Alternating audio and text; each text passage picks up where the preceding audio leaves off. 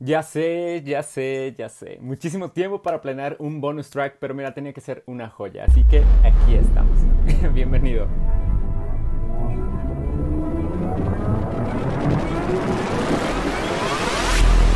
Bienvenido a una experiencia diferente, donde no se trata que estemos de acuerdo, pero sí de que apliquemos verdades. Esto es Traslúcido.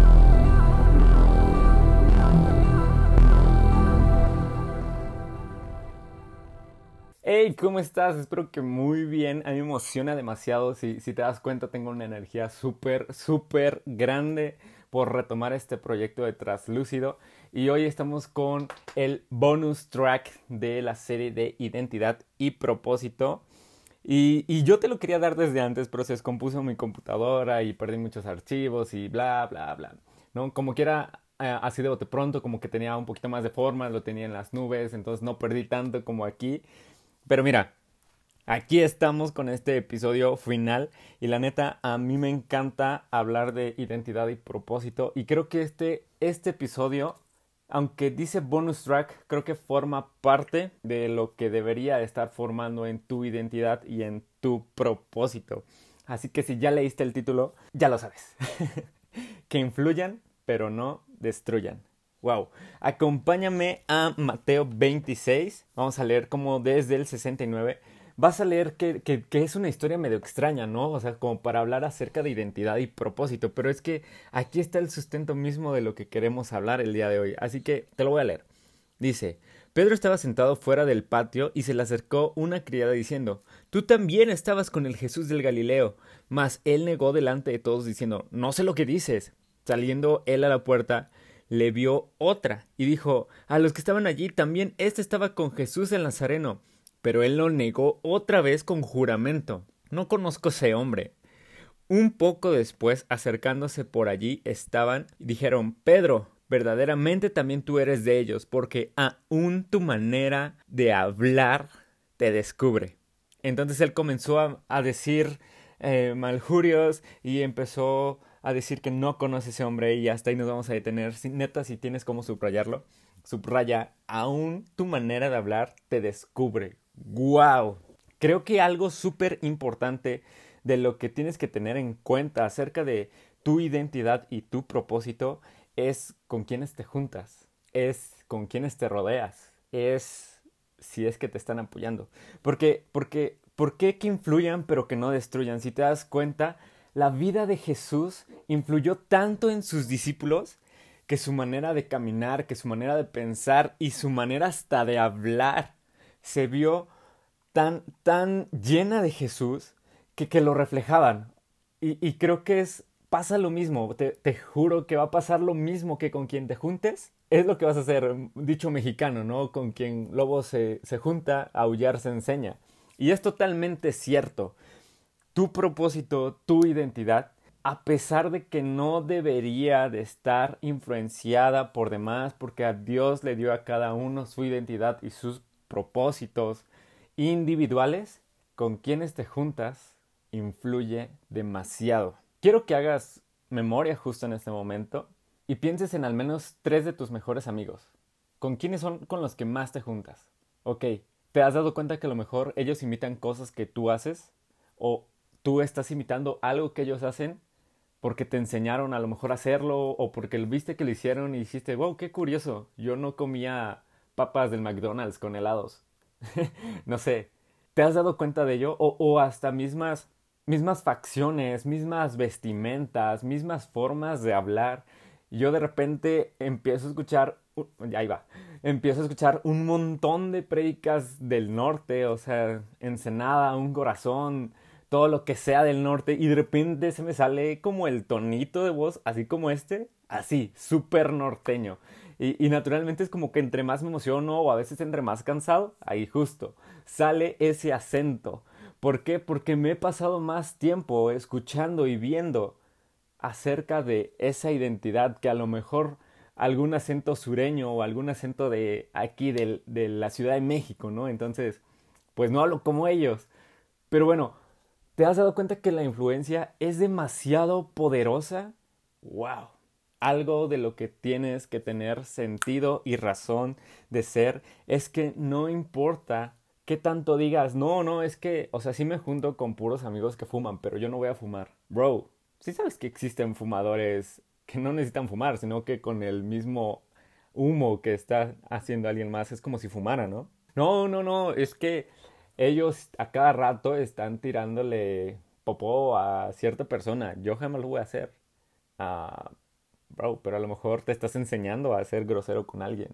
O a cerrarle las puertas a alguien. O ser igual de grosero que ellos. No, no, no, es que yo no me voy a contaminar porque, no sé, X, Y razón. Y das, das las excusas creyéndote como en un rango mayor de santidad. Ah, el, mira que el que se diga fuerte no caiga.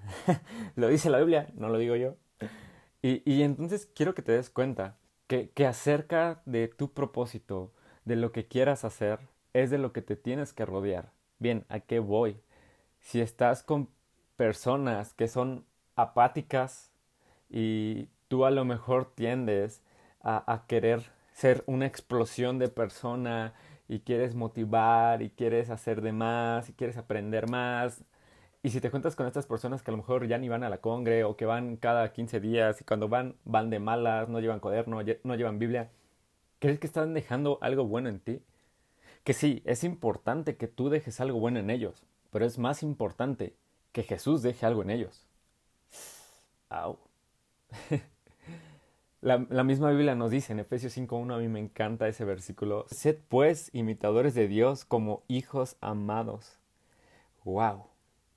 Andad en amor como también Cristo nos amó y se entregó a sí mismo por nosotros en ofrenda y sacrificio a Dios.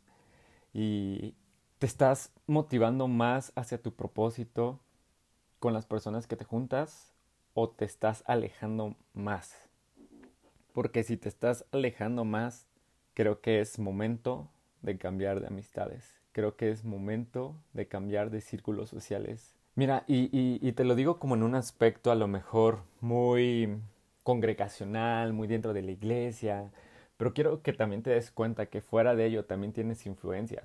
Tú fuiste llamado a ser luz en medio de las tinieblas, pero si tu comportamiento es igual que ellos, entonces ¿Cuál es la diferencia? Sí, es cierto que también dice Pablo en Corintios, háganse como ellos para que ellos les entiendan, pero eso no significa que o tengas que empezar a fumar o que tengas que hacerse de sus vicios o que tengas que usar otro vocabulario. No dice nada de eso, sino que hazte como ellos. Eh, ah, tomen referencia que tú también eres pecador al igual que ellos, solo que tus pecados cada vez son menores o a lo mejor menos notorios, pero no cambia que, que, tu relación con Jesús sea más grande. Entonces, no niegues lo que eres con un propósito. Y la otra contraparte de la que te quería hablar es que no dejes que el tener la razón te aleje de tener relación. Men, no sé tú, pero a veces nos alejamos porque decimos, no, no, no, es que tú eres muy pecador, no, no, no, no, no, es que tú no quieres entender a Cristo, no, no, no, no, no, es que estás muy verde y te alejas de esa persona porque el que tú quieras tener razón es más grande que tener una relación con esa persona. No sé si te has dado la vuelta por unos episodios de allá atrás, pero a veces predicamos un cristianismo sin Cristo. Neta te invito a que vayas a escuchar ese episodio, no es una herejía, pero es totalmente cierto. Si tú quieres mostrar a Cristo, compórtate como Cristo lo hubiera hecho. Sí, hay veces que hay que evitar, pues ya varias conversaciones, ¿no? Pero tampoco dejes la relación por el que quieras tener razón siempre. Uno, se vale equivocarse, estuvo en un episodio pasado.